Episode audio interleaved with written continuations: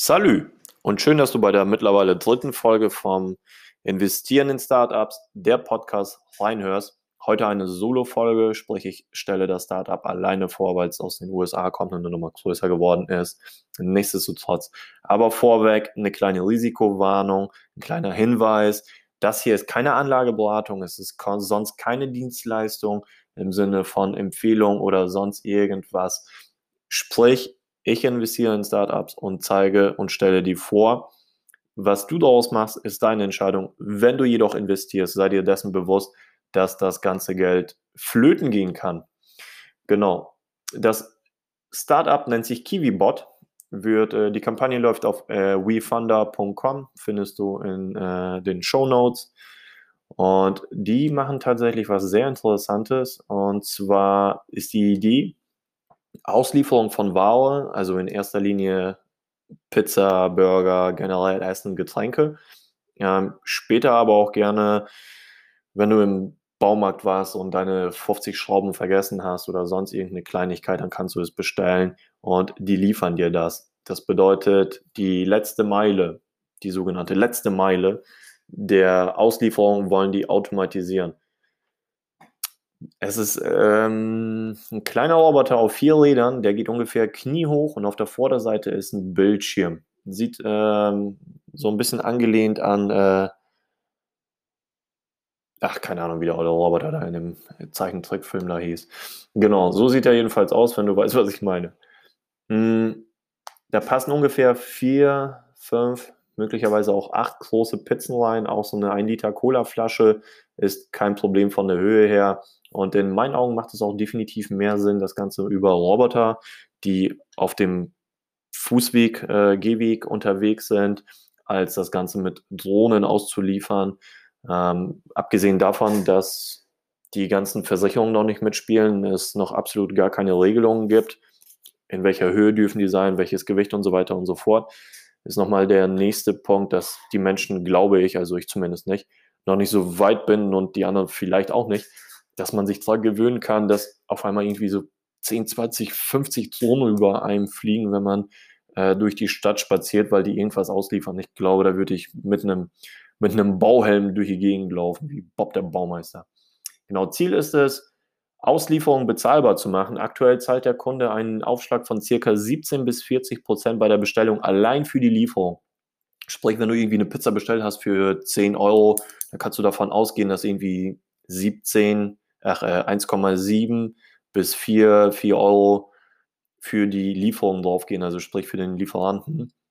Aktuell ist es eher so, dass äh, man das über Trinkgeld regelt, aber auch das ist ja halt so eine Sache, die wahrscheinlich in der Zukunft nicht mehr so einfach sein wird, sobald die, äh, das ganze Bargeld weg ist und äh, die Unternehmen das Trinkgeld ebenfalls versteuern müssen. Naja, ähm, seit der Gründung hat das Unternehmen 5 Millionen Dollar eingenommen und mittlerweile über 100.000 Auslieferungen abgewickelt. Das bedeutet, die sind im Marktreif, sind schon gut positioniert und ähm, haben sehr viele Daten einsammeln können, was die natürlich weiterhin machen.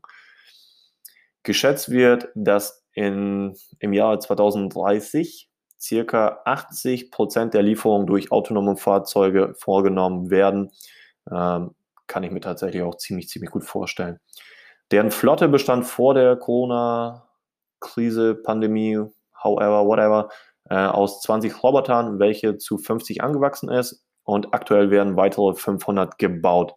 Interessant ist auch der Verlauf des Charts, wenn man die Kosten pro Bestellung gegenüber der Einnahmen pro Bestellung im Verlauf der letzten drei Jahre anschaut. So war das im Quartal 4 2017, haben die pro Bestellung 15 Dollar ausgegeben und nur 50 Dollar Cent je Bestellung eingenommen ähm, weil die da mit, also weil die am Anfang halt mitgelaufen sind, ähm, um alles zu gucken, ob der da über den Bordstein fahren kann und so weiter und so fort. Das war sehr kostenintensiv. Und derzeit nehmen sie 2,59 Dollar ein und geben 2,98 Dollar äh, aus. Sprich, da bleibt schon ein kleiner Überschuss über.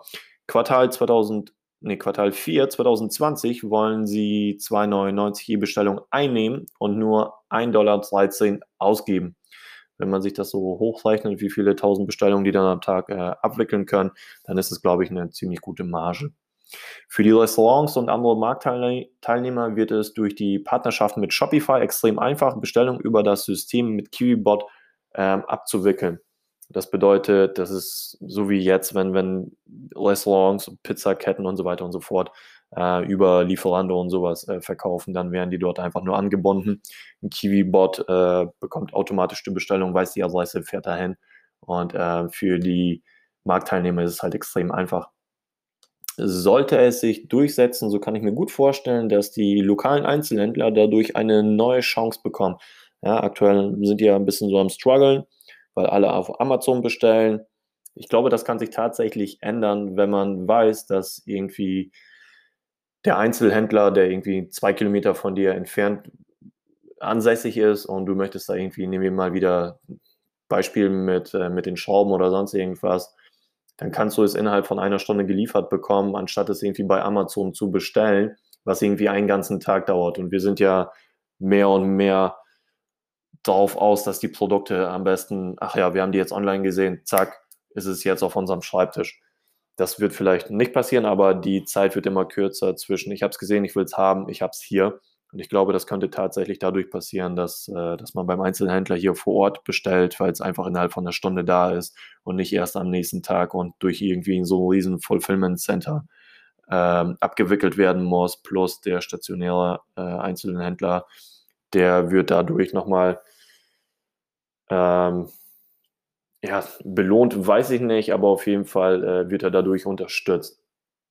Ähm, mich persönlich haben die mit der Umsetzung, mit der Idee absolut abgeholt. Und ich glaube, dass es die Zukunft sein wird. Ich glaube, da brauchen wir überhaupt nicht drüber reden.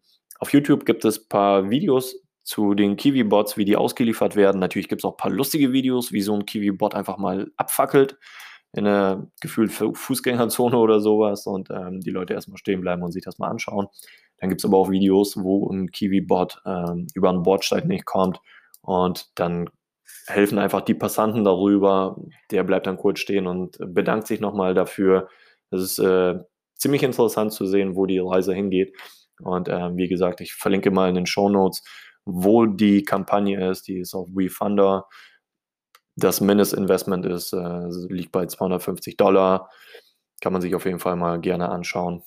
Vielen Dank fürs Reinhören. Bis zum nächsten Mal.